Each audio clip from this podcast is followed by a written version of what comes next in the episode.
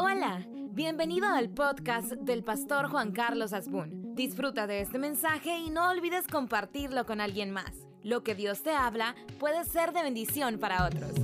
Es muy importante para mí tratar de interpretar que tenemos dos semanas y me metí en esto en serio sin andarlo buscando. Pero tenemos dos semanas donde en la semana pasada su servidor eh, le llamó a la prédica en la mente de, refiriéndome a David, en la mente de David, refiriéndome a una persona desde adentro, cómo conocer a un hombre que Dios llama a pesar de tantas circunstancias y tantas imperfecciones. Pero de repente entonces me planteé, ¿y por qué no hablar todo noviembre sobre algunas personas de la Biblia y ponerle de la misma manera el tema en la mente de. Y quiero invitar en el libro de Génesis, si usted me permite, porque el tema de hoy es en la mente de Sara. Si usted no está muy familiarizado con la narrativa bíblica, Sara es la esposa de Abraham, el primero de los patriarcas. ¿Cómo podemos entender, manejar alrededor de una mujer que le tocó vivir un tiempo de cambio alrededor de un hombre y la promesa de Dios. Capítulo 12, versículo 1 de Génesis. Pero Jehová había dicho a Abraham, vete de tu tierra y de tu parentela y de la casa de tu padre a la tierra que te mostraré. Y haré de ti una nación grande, y te bendeciré y engrandeceré tu nombre, y serás bendición. Bendeciré a los que te bendijeren y a los que te maldijeren maldeciré será benditas en ti todas las familias de la tierra. Y se fue Abraham como, lejos, como Jehová le dijo, Lot fue con él y era Abraham de edad de 75 años cuando salió de Arán. Tomó pues Abraham a Sarai su mujer y a Lot hijo de su hermano y todos sus bienes que había ganado y las personas que había adquirido en Arán y salieron para ir a la tierra de Canaán. A tierra de Canaán llegaron. Padre, Háblenos, enséñanos lo que tienes para nosotros. En el nombre de Jesús, amén. La mayoría de gente se plantea un estado ideal adelante de sus vidas. Por eso trabaja, por eso se esfuerza, porque un día quiere tener un negocio, quiere tener una casa, quiere tener algo que nosotros le llamamos estabilidad. La palabra estabilidad es fake, si usted me permite invadir su territorio, ¿ok? Porque cuando se logran ciertos propósitos en la vida, usted se da cuenta de que siempre va a ser inestable. O sea, no existe ese estado ideal. Tal vez creería, si me permite ser filosófico, que creo que Sócrates planteó un poquito eh, el sentido de The Good Life. Leer a Sócrates vale la pena. Y el individuo establece el parámetro de lo que es The Good Life y, y donde debe haber un estilo de vida de comodidad. Para mí, a los 75 años, este hombre estaba hecho, tenía las metas cumplidas, tenía sus planes perfectos, pero un día, de una manera abrupta, Dios le dice, vete de aquí porque voy a hacer algo contigo distinto. Hoy lo vemos poético, qué chivo Dios me llama. No, no, no, espérese. No lo veamos tan poético, porque aquí no somos hippies. Aquí tenemos que razonar y pensar las cosas y darnos cuenta qué difícil debió haber sido a cierta edad renunciar a un entorno, a una comodidad, a una estabilidad para iniciar un viaje extraño. Pero como no estamos hablando de Abraham, sino que de Sara, aquí es donde para mí entra el segundo fundamento.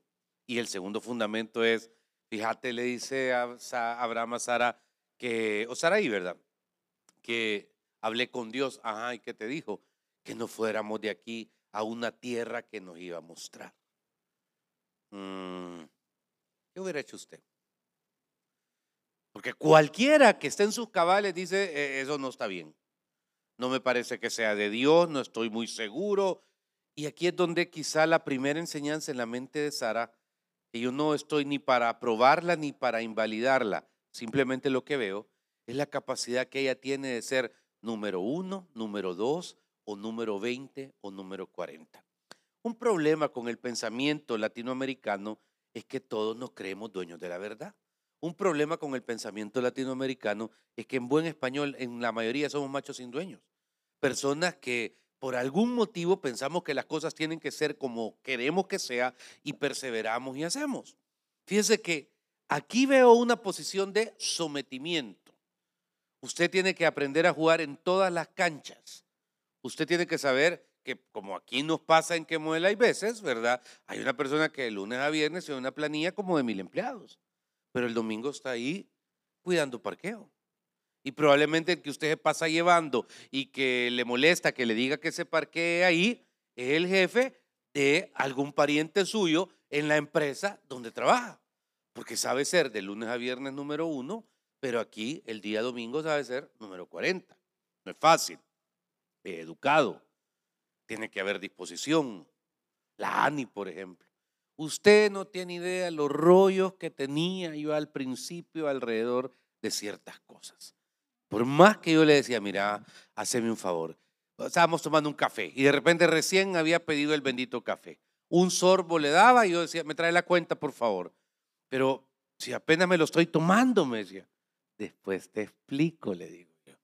No, es que me apenas me lo estoy tomando, explíqueme ahorita. No puedo, no quiero interactuar con la persona que está sentada ahí atrás. Después te explico por qué. Y entonces, bienvenidas.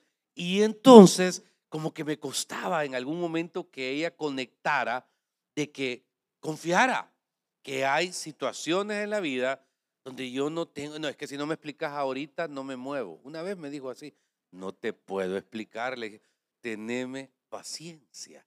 Sonreí la cuenta, por favor. Y esto lo, voy a pedir, no lo pidas para llevar. Ahí después te compro 10 cafés si querés. Ahorita párate y vamos. Yo sabía un conflicto que había entre un familiar y la persona que estaba ahí. Yo sabía el problema que se estaba tratando. Pero de repente es como ya en el carro, vaya, te voy a contar toda la novela. Fíjate que esa persona, esto, y fíjate que esto, esto, y fíjate que lo, puchica, y usted no me cuenta nada y que te voy a andar contando toda la vida, te volverías loca. Porque lo único que un pastor maneja es información. Y un pastor debe ser súper respetuoso con la información de cualquier persona. No puede ser de chambre, no la puede hacer pública, no la puede contar en un púlpito, no la puede utilizar negativamente. El respeto lo es todo en esta profesión, en este llamamiento. El día que se pierde el respeto y se pierde la confianza, se pierde todo. Y entonces, pero le costó. Eh, hubo un punto donde ahora ya, por ejemplo, es como, después te explico esa dinámica y algo que me encanta, primer principio, aquí, en este momento, en la vida de Sara, es esa capacidad de decir, bueno, ok, vamos a movernos entonces y voy a dejar a mis amigas, voy a dejar el club, voy a dejar las cosas que me gustan, te voy a creer. Porque de vez en cuando usted tiene que dejarse de creer a sí mismo y comenzar a tener la capacidad de creerle a otros. Pero no es fácil. Aprenda, a ser número uno donde es número uno y a jugar y ser número 17 donde le toca que hay 16 adelante de usted. Número dos, de repente este viaje se vuelve interesante. Y curiosamente veo y me pregunto, ¿por qué Dios escoge gente imperfecta? ¿No le sería más fácil haber designado un ángel, vení vos? un ángel, tochelito, simpático, bonito. ¿Por qué vos no sos el que hace esto? No, ¿Por qué el ejercicio permanente de Dios de buscar gente imperfecta para su propósito? Y Abraham es uno. Bueno, se van. Y si usted ve el capítulo número 12, versículo 10, llegan a Egipto. Pónganle atención a esto. No se me distraiga. Hubo entonces hambre en la tierra y descendió Abraham a Egipto para morar allá, porque era grande el hambre en la tierra. Y aconteció que cuando estaba para entrar en Egipto, dijo a Saraí su mujer, he aquí ahora conozco que eres mujer de hermoso aspecto. Y cuando te vean los egipcios dirán, su mujer es y me matarán a mí y a ti y te reservarán, preservarán la vida. Ahora pues, di que eres mi hermana para que me vaya bien por causa tuya y viva y que mi alma por causa de ti. Y aconteció que cuando entró Abraham en Egipto, los egipcios vieron que la mujer era hermosa en gran manera. También la vieron los príncipes de Faraón y la alabaron delante de él y fue llevada la mujer a casa de Faraón. E hizo bien a Abraham por causa de ella y él tuvo ovejas, vacas, asnos, siervos, criadas, asnas y camellos. veamos el contexto. Faraón no es un rey, Faraón no es un zar, Faraón no es un César, Faraón es Dios mismo. Es la encarnación del Dios Ra. Por eso la traducción al castellano es Faraón. Ya se lo he explicado eso un montón de veces. Ok. De repente, en la mente de Sara, no perdamos la, línea del mensaje, cómo está vivirse acostumbrando a las inseguridades y a las mentiras de su marido. Porque si usted me permite, querida hermana, con todo el respeto del mundo, yo, yo siento que una mujer disimula más que un hombre, una mujer hace como que las cosas no pasan, pero tiene usted una capacidad de análisis y una capacidad de interpretar las cosas que cuando los hombres pensamos cuánto es 4 más 4, 8, mm, usted sabe cuánto es 4 por 4, 16. Yo encuentro una velocidad, Peter, en las mujeres que los hombres no la tenemos. Eso se lo digo de entrada. Dos, es cierto, ella se había vuelto en aquel momento, ok, te voy a hacer caso. Pero, ¿qué sentimiento hay en una mujer que le dice al hombre, sabes qué? Decir que sos mi hermana, porque te van a matar, me van a matar. Y entonces llegan donde Faraón y el comentario es, ¿y ella quién es? Ah, ella es eh, mi hermana. Que es bonita su hermana, don Abraham. Sí, mire, espéreme, ya vengo, mire, Faraón, mira que aquí ha venido una muchacha bien chula.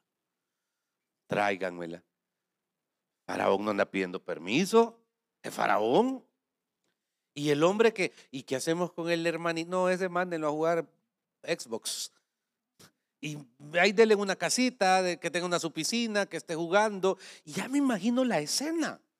Porque esta mujer de repente comienza a vivir en la casa de Faraón. La Biblia, quiero aclarar, la Biblia no extiende mucho los detalles del relato. La Biblia no dice que tuvieron intimidad, pero tampoco dice que no la tuvieron.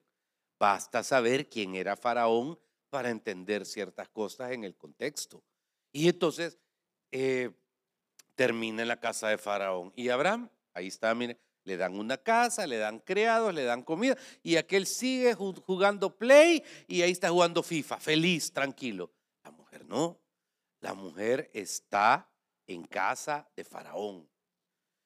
Ahora, algo que denota la narrativa más adelante, y se lo digo con respeto, caballero, que cada vez que a usted le falla a una mujer, la mujer tiene esa capacidad de disimularlo, como se lo dije hace, tres minutos.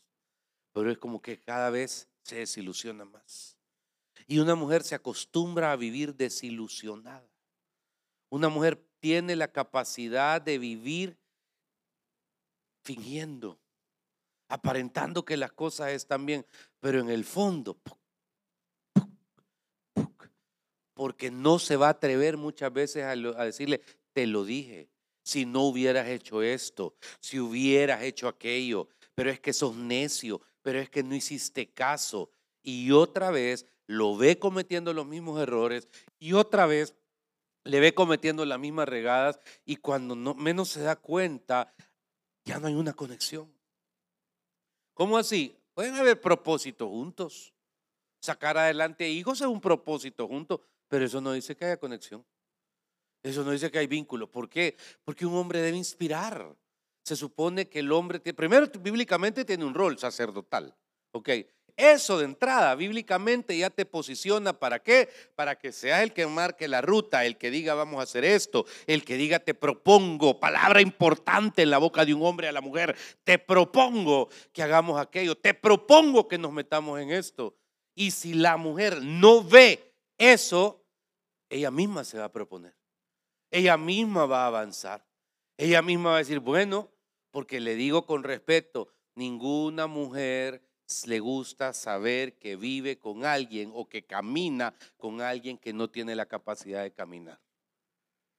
Qué triste. Pero pastor, ¿no le habrá pasado una vez? Eso está en el capítulo 12. Voy a adelantar para que vea los patrones de conducta. Terribles. Capítulo 20. Es otro rey, es otro tiempo.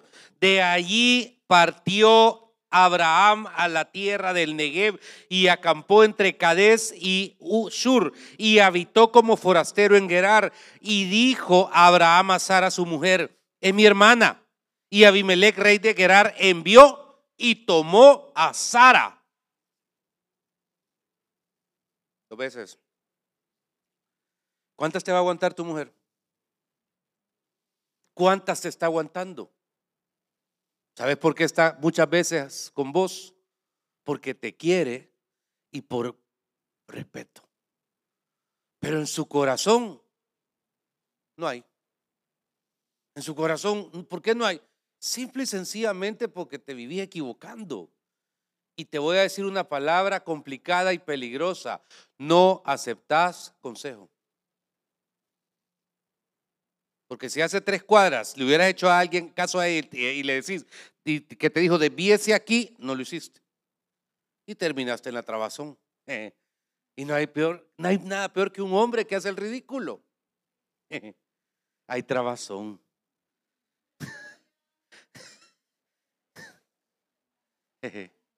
ah, pues mire, este tráfico no lo contaba. No te va a decir nada, pero en la mente de ella, ¿sabes qué hay? Hace tres cuadras te lo dije, rey. Hace tres cuadras te dije que no era aquí. Hace cinco días te dije que no la contrataras. Hace un año te dije que no hicieras ese negocio. Hace ocho años te dije que dieras esto y no hiciste caso. No oyó la voz de Dios. Eso también interesante. Va sin resentimiento, pero no es que aquí no, no se, ustedes se aprovechan. Pero le voy a decir algo con respecto en el fondo. Es que la mujer tiene algo bien interesante. Es una potencia. Eh, en el segundo culto pregunté cómo se dice potencia en griego.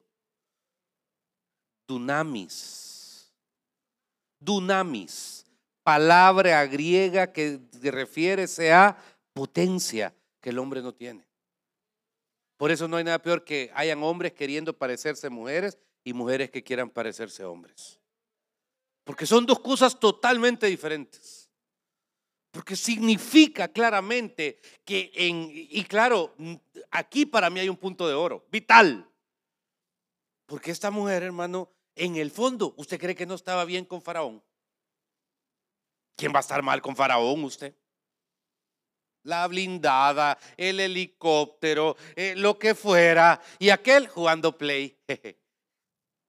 rascándose. Pero como Jehová trasciende a su palabra sobre cualquier cosa, Jehová tiene que cumplir su palabra. O sea, usted no tiene la opción de decirle, ah, pues no voy, no. Si Dios dijo que iba y vos aceptaste lo que usted cantó hace un ratito, usted cree que es un chiste. He decidido seguir a Cristo, dijo. No me lo dijo a mí. Eso quedó plasmado. He decidido seguir a Cristo. He decidido seguir a Cristo. No vuelvo atrás, no vuelvo atrás. Qué linda canción, ¿cuál? Eso no es una linda canción. Eso tiene que ver con una expresión que queda capturada. Y entonces si mañana digo, yo ya no quiero seguir a Cristo, en la mente decimos, ya no quiero, ya estuvo. Pero lo que usted dijo con los dichos de su boca, Dios lo toma. Y sobre usted mismo está volverlo a venir. Porque no, no se puede ir por otro lado. Porque Dios no te da salida, siempre te va a traer. Mire, hay un muchacho que yo respeto mucho, él es bartender en uno de los antros más interesantes de este país. Y aquí está a las 8 de la mañana. Porque dice, si me voy, pastor, él es el bartender, ahí oficial, pero él dice, si me voy a la casa me duermo y yo tengo mi compromiso con Dios a las 8 en punto. A las 7, 6 y media está aquí. Y viene a trabajar y dice, no tiene idea, cuando estoy trabajando, me dice en la barra, lo interesante que es ver a los hermanos del otro lado. Dice que los tiene identificados. Primero, la nuca no deja de estar en paz, ¿verdad? Y dice que él hace bromas tricky, ¿vea? Porque, eh, sí que se dé cuenta, les escribe en la servilleta, yo te llamé y eres mi hijo. Te veo mañana en, en el culto. Y en lo que están viendo, les pone la servilleta y cuando menos siente, ven la servilleta y es como que, eh, en el fondo, él, dice que tiene un ministerio, ¿vea? el ministerio es el de la reconciliación, pero eh, nadie sabe que ahí está sentado en que muere todos los domingos a las 8 de la mañana. Yo no soy nadie para juzgar el trabajo de él, porque he aprendido que cada hijo es especial, cada hijo es particular y de verdad le digo, eh, él aquí está.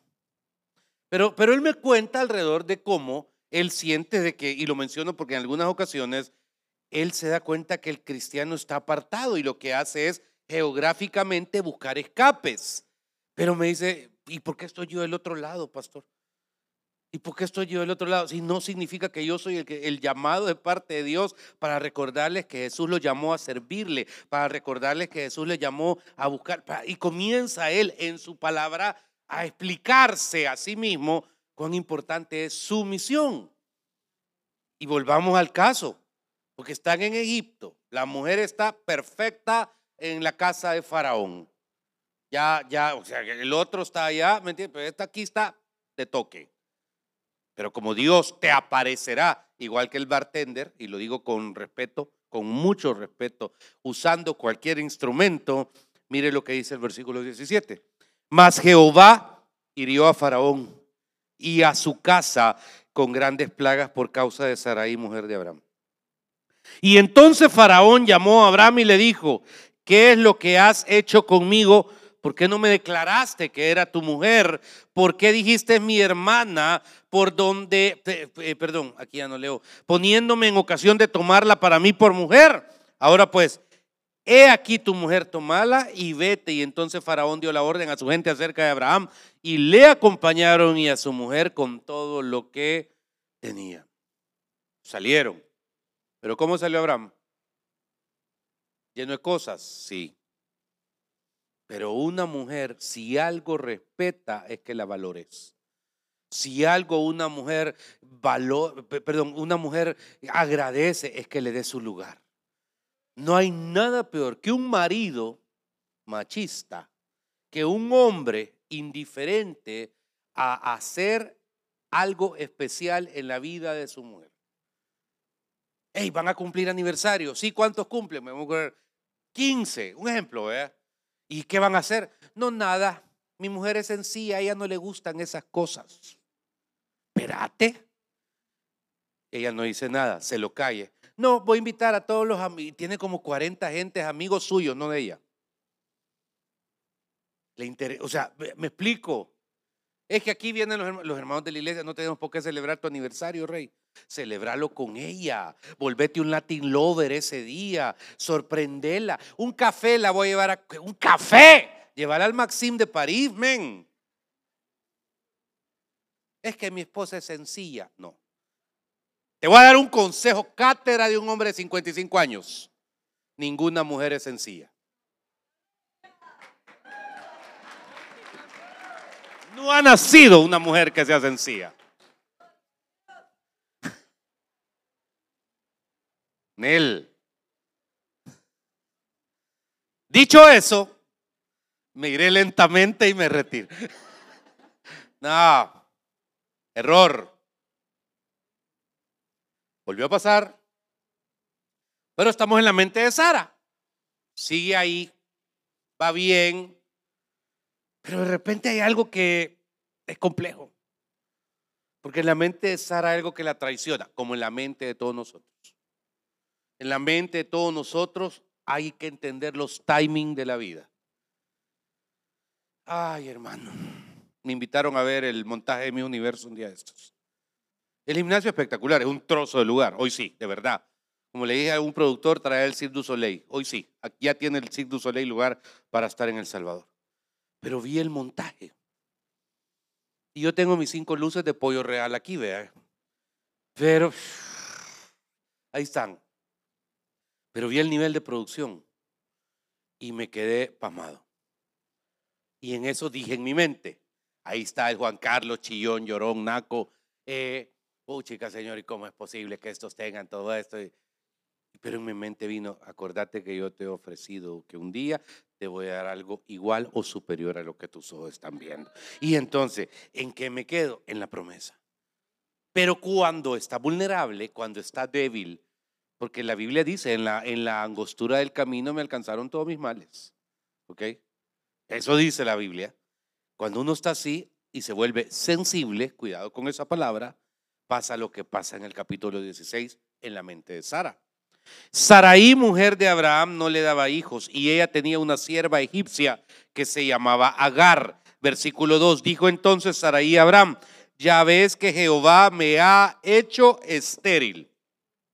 Te ruego pues que te llegues a mi sierva, quizá teniendo hijos de ella, y atendió Abraham el ruego de Saraí. Vaya, varias cosas.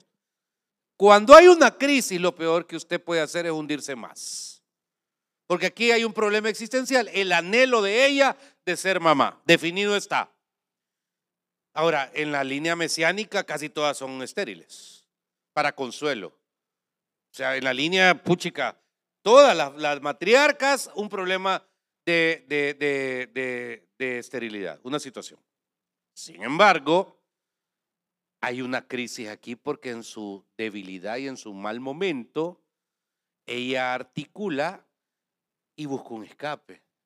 Y dice, eh, voy, a, voy ahí está la muchacha, quizás vio que Abraham estaba viendo a la, a empleada, egipcia, simpática, bonita, agradable, y en su mente ella trató de enmendar a decir, quizá le voy a decir a mi marido que se meta con ella, porque así voy a tener un hijo. No te engañes, ¿ok? Hay facturas que se pagan caras. Hay errores. Se lo dije a un muchacho un día esto. ¿Cuántos años tenés con tu novia? Tantos, pensalo, le dije. Ayer o antier fue. Porque no. Pastor, es que estoy por renunciar porque yo no aguanto a mi jefe, un esclavista. Vaya, ¿tenés cómo pagar la luz, la casa, el colegio y todo? No, entonces ¿por qué vas a renunciar? Aguantate. Tenés que saber el timing de las cosas. Mire, que muele un crisol. Hay un hermano que usted sabe de qué vive aquí en la iglesia. ¿ah? Dos veces al mes va a jugar póker a Las Vegas. Ay, qué pecador va a decir Espérese, espérese, no, no he terminado. No, es su trabajo. Él no lo hace por hobby. Ponle atención, Javier, a eso. Ahí vamos un día. Eh, él no lo hace por hobby. Él no lo hace por entretenimiento. No, él es un pro. Pastor, yo me voy los días martes, juego miércoles, jueves, viernes, el sábado vengo y el domingo estoy en el culto, dos veces al mes. Y algo que él me ha enseñado es que dice, él no consume ningún tipo de, cosas complicadas, él sabe en qué mesas jugar, él sabe cuánto es la capacidad que él tiene, él sabe lo que tiene que eh, traer para pagar agua, luz, teléfono, carro, tará, tará, tará, tará, tará, tará. Pero lo más importante, él sabe en qué momento retirarse. Pastor, ¿y hay de ese tipo de gente en la iglesia? No le digo. Y créame que yo entre la relación entre Dios y las personas no me meto. ¿Sabe por qué? Porque yo tengo cinco hijos y he aprendido que cada uno es distinto. Y mi misión es que todos amen a Dios. Pero a mí me sorprende, pastor, y usted, solo se lo digo. Y él me dice, mire, pastor, no, para jugar, para trabajar en esto se requiere disciplina. Para trabajar en esto se requiere decirle no a un montón de tentaciones para trabajar en esto es entender que yo voy, trabajo, tal día, tal hora, tal día, tal hora, tal día, tal hora, y me vengo de regreso. Honestamente, no lo, no lo sé. Pero le puedo decir que no le va mal. Y le puedo decir que no hay domingo que él no esté en su casa, en su iglesia. Pero, ¿por qué quiero traer el ejemplo del hermano?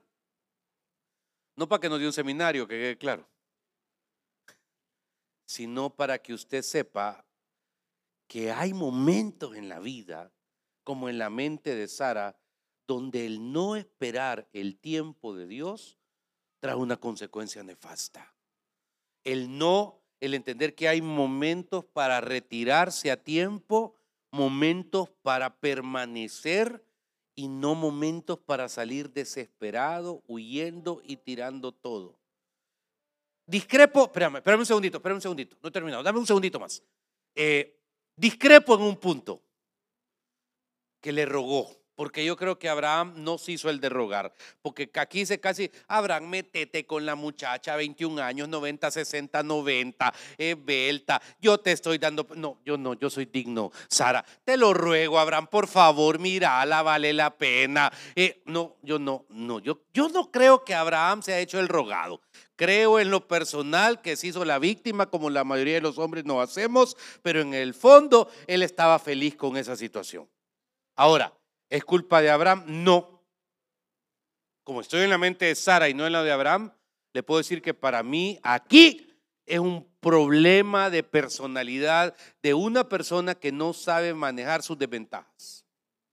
Tenés que aprender a manejar tus desventajas. Tenés que aprender a manejar aquellas cosas que te doblan, aquellas cosas que te ponen de rodillas. Tenés que aprender a, tapar tus oídos, por ejemplo, a gente chambrosa. Porque la gente chambrosa te va a meter, anda buscando que te digan lo que te quieren decir. El mismo que te cuenta a vos le va de, de otros le va a contar a otros de vos. Tenés que protegerte Tenés que saber que todos pasamos procesos de vulnerabilidad en la vida. Si no, no necesitáramos de Dios. Los seres humanos somos vulnerables. Y esa necesidad de, de, Dios en momentos de vulnerabilidad muchas veces hacen que nos vayamos al norte, al sur, al este, al oeste. Y no nos damos cuenta que el Espíritu Santo nos quiere donde estamos. Te doy el consejo. Pasa tus tormentas aquí. Te doy otro consejo hay tormentas que vos te las causás y tormentas que te causan otros. Pásalas aquí. No hay otro lado donde se puedan pasar. No hay otro mejor lugar que la presencia de Dios. Este error, este error trajo consecuencias hasta este día. Ahora, tanto es el amor de Dios que un día, porque dice, mire, ahí está en el versículo 5, entonces eh, Saraí, eh, perdón, y, aquí le doy un consejo, en la mente de Sara. Cuando usted la riegue, reconózcalo rápido. No quiera, es que llevo 20 años intentando que haya agua en este pozo. No hay. ¿Hace cuánto Dios te dijo, empresario, que cambiaras de rubro de negocios y seguís en el mismo? ¿Hace cuánto Dios te dijo es por allá? Y no lo ha entendido. Porque esta mujer se dio cuenta rápido que la regó. El día que vio a Lagar sentada en la mesa tomando té con el dedo meñique, se dio cuenta que le había regado. Y dice el versículo número 4, y él se llegó a Agar, la cual concibió, y cuando vio que había concebido, miraba con desprecio a su señora. No hay nada peor que estar en tu casa y sentir que no es tuya. Te lo voy a repetir, no hay nada peor que estar en tu casa y sentir que no es tuya. Eso es yuca. Eso es duro. Y entonces, dice el 5, Saraí dijo a Abraham, mi afrenta sea sobre ti. Yo te di mi sierva por mujer y viéndola encinta, me mira con desprecio. Juzgue Jehová entre tú y yo. Pero esta palabra es poderosa, la regué. Eso es traducido, mi afrenta sea sobre ti, sobre mí. Yo no tomé la decisión correcta. Yo no la tomé. Aquí es mi consejo y esto me encanta. ¿Por qué? Porque muchas veces el error lo cometemos y nos vivimos justificando. Y es horrible la gente que se justifica. Uno ve que está en el precipicio y le va aquí en el precipicio tomando aire. No, hijo. Zafate rápido. Zafate inmediatamente. Y aquí es donde cuando ella reconoce eso, ¿qué logra? El respaldo de Dios porque se volvió complicado territorialmente. Y entonces la, la, la la Agar, perdón, salió huyendo, sale así de novela turca, dejando todo, corriendo. Y aparece Dios y le dice, qué mala esa Saraí, qué mala la Sara, que cómo te... Nel, vea lo que pasa, ver, versículo 8. Y le dijo, Agar, sierva de Saraí, esta ya andaba huyendo, ¿de dónde vienes tú y a dónde vas? Y ella respondió, Huyo delante de Saraí, mi señora. Tener razón, es una bruja. No, no, no. Vea lo que dice Dios. Y le dijo el ángel de Jehová, vuélvete a tu señora y ponte sumisa bajo su mano. Así es Dios. ¿Querés que Dios te respalde? Reconocer rápido tus errores. porque errores todos cometemos. Y finalmente, porque ya me quedan 20 segundos de prédica, hermano, creo que cuando uno espera la promesa, se da y no importa el tiempo, no importa la situación, no importa nada, porque Dios va a cumplir su palabra. Y entonces nace Isaac.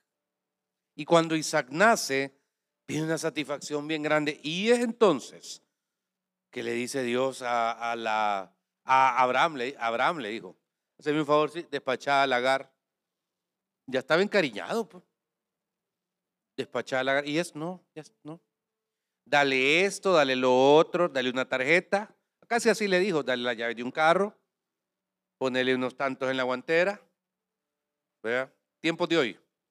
Eh, ponerle una tarjetita ahí y se la va supliendo de vez en cuando. Pero ya no vive aquí. ¿Y eso por qué? Porque el lugar es de Isaac y de Sara. Pero no te preocupes con ellos. ¿Por qué? Porque yo voy a hacer de él un gran hombre.